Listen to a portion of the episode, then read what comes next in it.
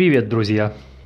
Тема сегодняшнего подкаста возникла из уроков. Многие студенты при сравнениях путают прилагательные «разный» и «другой», и наречия по-разному и по-другому.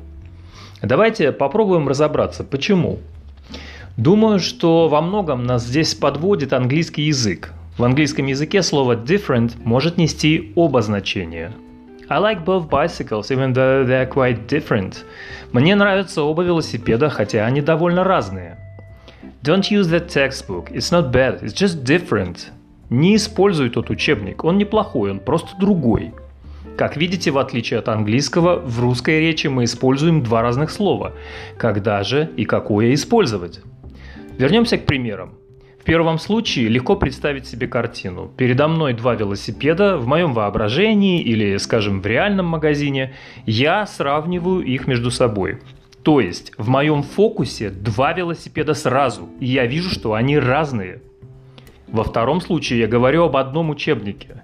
Об учебнике, отличающемся от того, который мы использовали раньше. В моем фокусе одна вещь, хотя она и сравнивается с другой.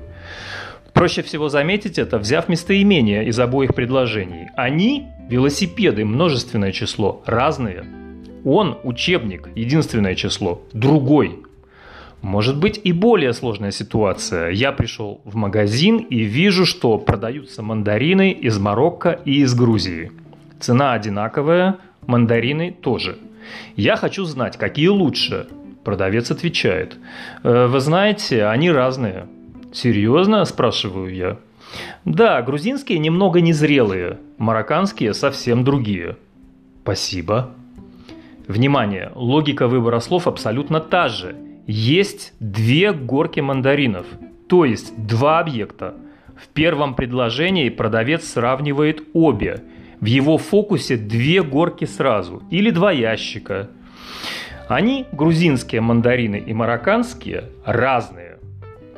Во втором предложении в фокусе продавца сначала один объект – грузинские фрукты, затем другой объект – марокканские.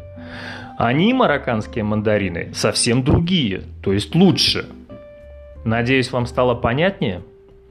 Логика использования наречий по-разному и по-другому та же.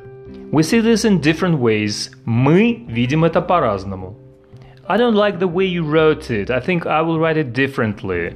Мне не нравится, как ты это написал. Я думаю, я напишу по-другому.